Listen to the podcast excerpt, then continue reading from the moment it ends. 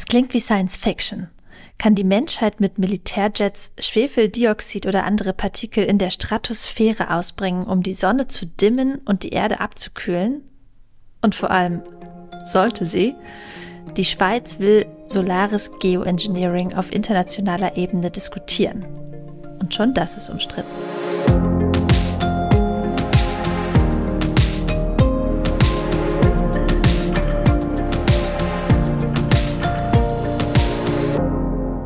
Hi und herzlich willkommen zum Klima-Update, dem Nachrichtenpodcast von Klimareporter und der Taz. Ich bin Susanne Schwarz, ich bin Klimaredakteurin bei der Taz und ich spreche heute mit Sandra Kirchner, Redakteurin bei Klimareporter. Hi Sandra. Hallo. Wir sprechen wie immer über die drei wichtigsten Klimanachrichten der Woche. Und ähm, ja, das sind diese Woche folgende.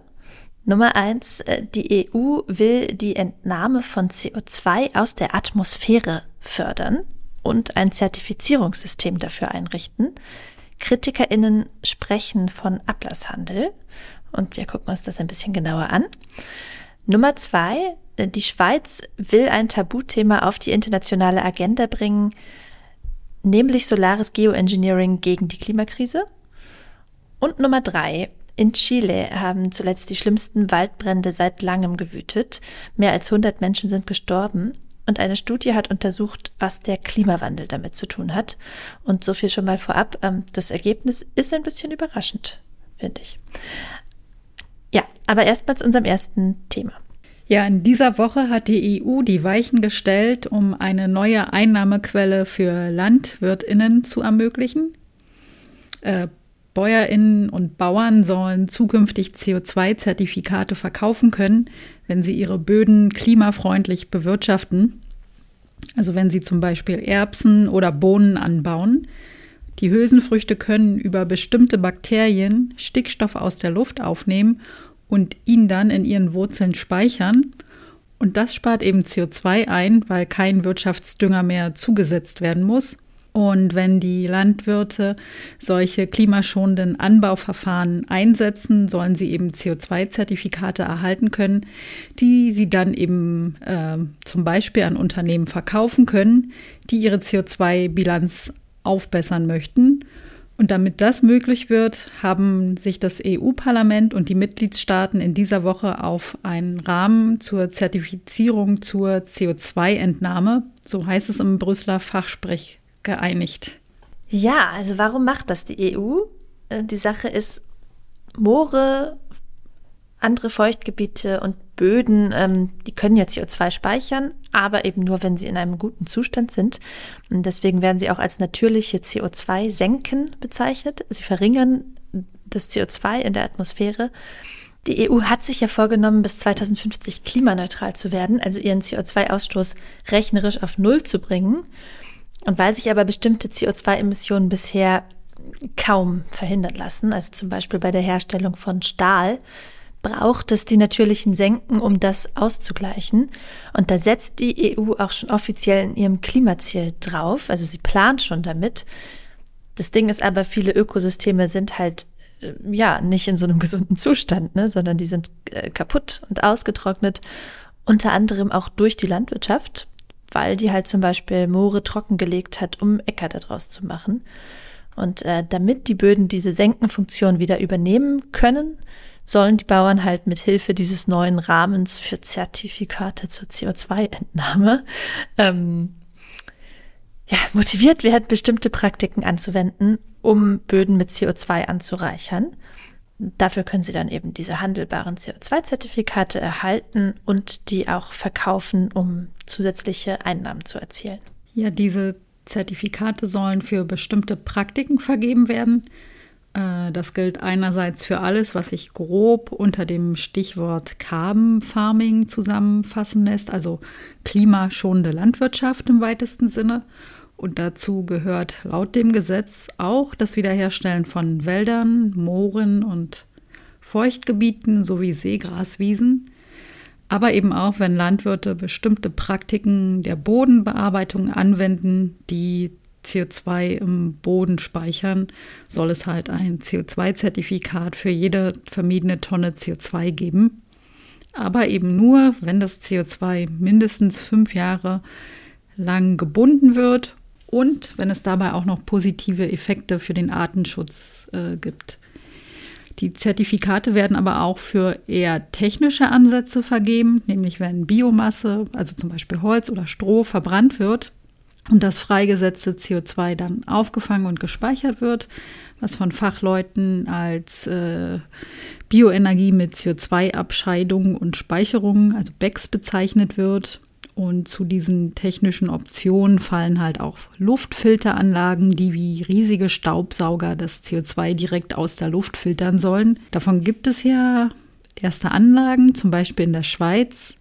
Aber bislang kann diese Technik eben nur einen ganz winzigen Bruchteil des CO2 aus der Luft holen, der von uns verursacht wird. Und deshalb definiert die EU einen weiteren Anwendungsfall in dem Rahmenwerk, nämlich wenn das CO2 in langlebigen Produkten oder Materialien gespeichert wird, zum Beispiel in Baustoffen auf Holzbasis oder Biokohle. Und dafür muss nachgewiesen werden, dass das CO2 mindestens 35 Jahre lang gespeichert wird. Außerdem will die EU ein Register für diese Zertifikate einrichten, um eine Doppelzählung oder also um Greenwashing zu verhindern.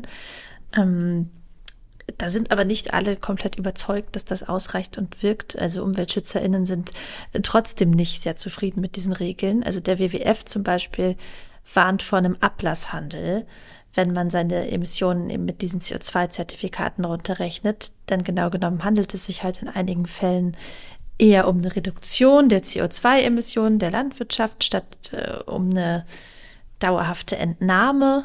Ähm, ja, außerdem gäbe es extrem große Unsicherheiten bei der CO2-Speicherung in Produkten oder in natürlichen Senken wie Wäldern. Ähm, man kann sich das ja auch vorstellen, also wenn der Wald zum Beispiel abbrennt, äh, geht das CO2 natürlich wieder in die Atmosphäre und äh, ist eben nicht langfristig gespeichert. Und dafür wurde dann aber eben vielleicht schon ein Zertifikat ausgegeben, das dann gar nicht mehr stimmt, womit sich aber jemand äh, die eigene Klimabilanz besser gerechnet hat. Genau. Und äh, die Organisation Carbon Market Watch stört sich daran, dass das CO2 ähm, ja eigentlich äh, teilweise eben nur kurzfristig gespeichert werden muss. Also wir haben ja gehört, ab fünf Jahren äh, ist eine Zertifizierung schon möglich. Ähm, die Organisation fordert, dass das CO2 mindestens 100 Jahre gebunden werden müsse, wenn es einen dauerhaften Nutzen für Klimaschutz haben soll.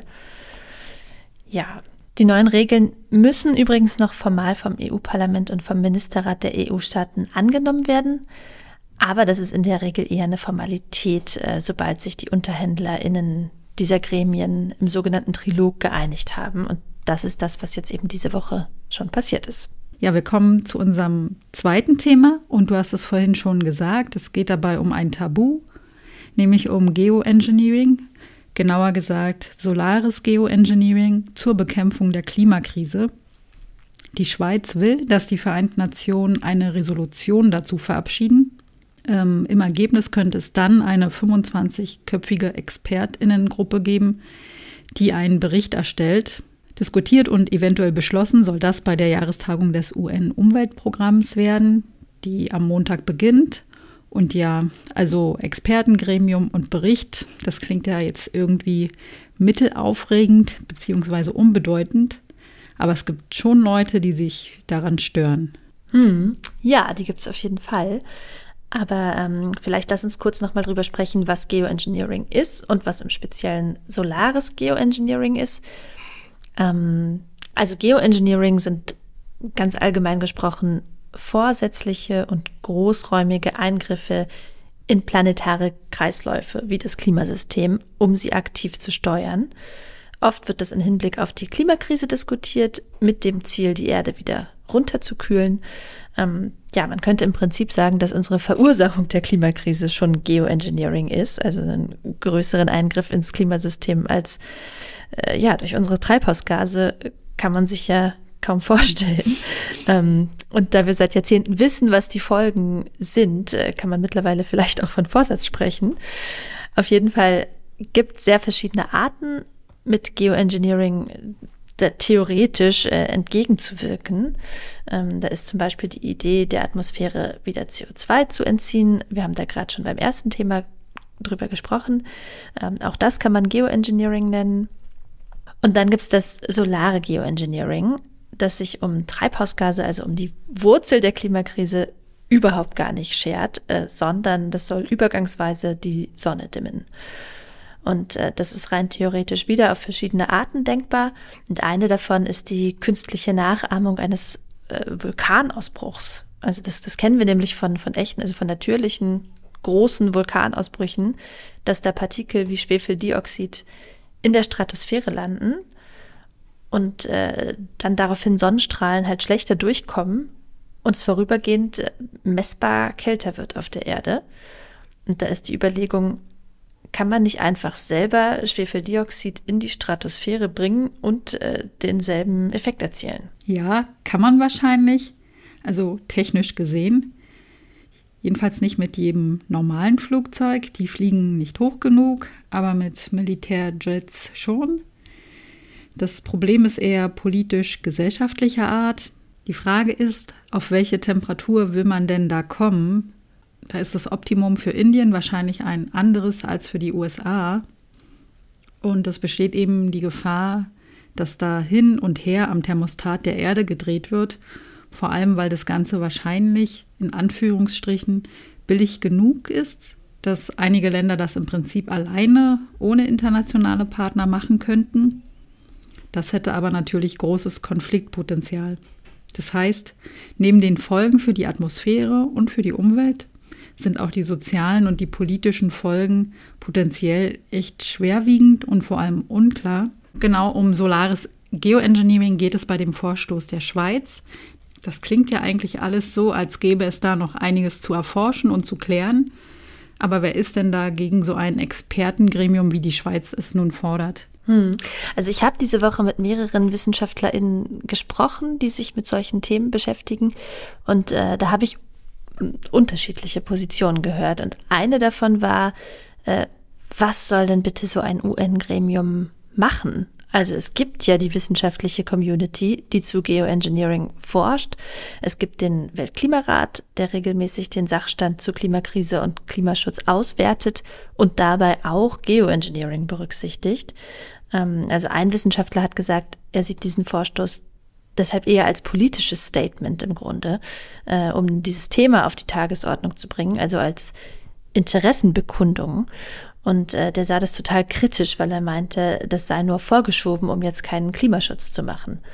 Und ein anderer war da ein bisschen optimistischer, der sagte, also er sagte im Prinzip erstmal genauso, ja, also fachlich ist er skeptisch, was der Sonnenbericht nun bringen soll. Aber er fand es prinzipiell gut, äh, sich rechtzeitig mit den politischen Fragen rund um Geoengineering auseinanderzusetzen. Äh, denn wir haben ja auch schon eine krasse Erderhitzung. Äh, die letzten zwölf Monate lagen schon über 1,5 Grad. Und der meinte halt, man muss sich darauf vorbereiten, dass die Schreie nach Geoengineering ohnehin kommen werden. Ähm, ja. Ihm war aber übrigens auch wichtig zu betonen, beim Pariser Weltklimaabkommen, also bei der Begrenzung der Temperatur auf deutlich unter 2 Grad oder möglichst sogar 1,5 Grad, wird Geoengineering einfach kaum helfen. Äh, oder also gar nicht helfen im Prinzip. Also dafür sind die Technologien entweder zu wenig ausgereift, also die kommen einfach zu spät, um nennenswert äh, da was auszurichten. Oder es gibt eben diese krassen geopolitischen Problematiken, die total explosiv und ungelöst sind. Ähm, oder beides. Ja, die Schweiz hat es übrigens schon mal so ähnlich probiert mit so einer Resolution. Mhm. 2019 war das.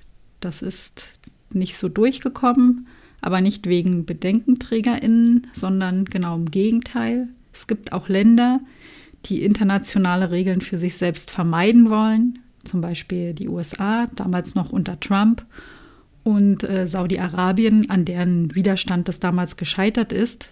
Das sind ja zwei Länder mit großer Öl- und Gaswirtschaft und da liegt es eben nicht super fern anzunehmen, dass der Verweis auf Geoengineering zum Erhalt dieser Branche beitragen soll. Was wie gesagt eben nicht funktionieren wird, wenn man gleichzeitig die Klimaziele erreichen will. Jetzt kommen wir zu unserem dritten Thema und gucken Richtung Chile. Da gab es ja zuletzt wahnsinnig heftige Waldbrände entlang der Küste. Ähm, diese Feuer, die haben innerhalb weniger Tage mehr als 29.000 Hektar Land äh, vernichtet. Äh, das entspricht äh, mehr als 83 New Yorker Central Parks. Es sind mehr als 130 Menschen gestorben und 7000 Häuser wurden vernichtet. Eine Attributionsstudie des World Weather Attribution Service kommt zu dem Ergebnis, dass der Klimawandel keinen messbaren Effekt auf die Waldbrände bzw. Wetterbedingungen hatte, die die Feuer begünstigen.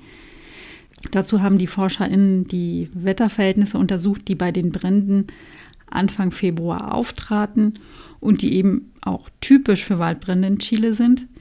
Das ist ein Tiefdrucksystem, das vor der Küste von Chile zu hohen äh, Temperaturen, starken Winden und geringer Luftfeuchtigkeit führt. Und diese Bedingungen, wie es jetzt Anfang Februar in Chile gab, treten derzeit einmal alle 30 Jahre auf, aber eben nicht signifikant häufiger als früher. Und deshalb kommen die ForscherInnen zu dem Schluss, dass sich die Feuer in Chile nicht messbar auf die Auswirkungen der Klimakrise zurückführen lassen und eben auch nicht auf das Wetterphänomen El Niño. Vielleicht noch mal kurz dazu, wie sowas berechnet wird. Also vereinfacht gesagt, vergleichen die Forschenden mit Klimamodellen die reale Welt mit einer, in der es die menschengemachten Treibhausgase eben nicht gibt. Und dann gucken sie, ob das aufgetretene Wetterereignis in der einen Welt wahrscheinlicher war als in der anderen. Und den Unterschied kann man dann äh, dem Klimawandel zuschreiben. Das nennt man dann Attributionsstudie. Und ähm, ja, da ist das Ergebnis zu Chile jetzt insofern etwas überraschend, als zu den Wetterbedingungen, die da jetzt prägnant waren, ja Hitze zählt. Und äh, diese Attributionsstudien, die kommen in Bezug auf Hitze normalerweise zu ganz krass eindeutigen Ergebnissen. Ähm, da ist eigentlich immer ein Effekt des Klimawandels nachweisbar, meist auch ein echt starker. Und ähm, ja, das ist ja auch irgendwie klar. Das ist ja der direkteste Effekt. Äh, die Temperatur auf der Erde steigt ja im Durchschnitt. Genau, aber eben im Durchschnitt. Es gibt ein paar weniger Orte auf der Welt, die sich durch die Klimakrise derzeit sogar leicht abkühlen. Und dazu gehört die Küste von Chile. Das hat mit dem südpazifischen Hochdruckgebiet zu tun, das sich durch den Klimawandel weiter nach Süden bewegt, was zu stärkeren Südwinden führt, die wiederum kaltes Ozeanwasser an die chilenische Küste treiben. Und dennoch waren die ForscherInnen, dass es sehr wohl eine klimabedingte Zunahme der Feuer in Chile geben könnte, nämlich wenn die Menschheit nicht ihre CO2-Emissionen verringert und die weltweite Erwärmung auf 2 Grad im Vergleich zum vorindustriellen Zeitalter steigt.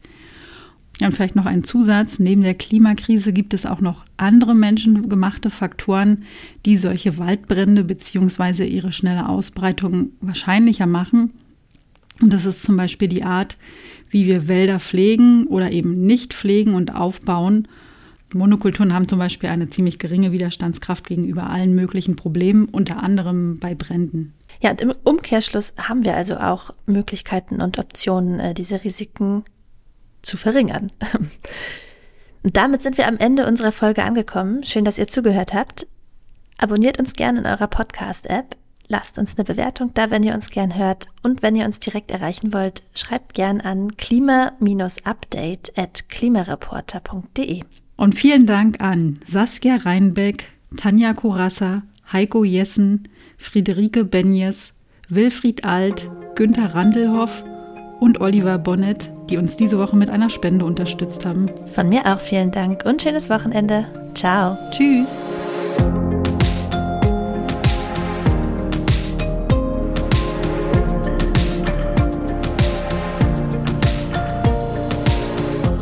Klima-Update ist ein Projekt des Klimawissen e.V. in Kooperation mit der Taz und der Taz Panther Stiftung. Es wird im Wechsel moderiert von Verena Kern, Sandra Kirchner, Katharina Schipkowski und Susanne Schwarz. Unser Produzent ist Christian Eichler. Ihr könnt unsere Arbeit mit einer Spende unterstützen. Dazu besucht uns auf www.verein-klimawissen.de.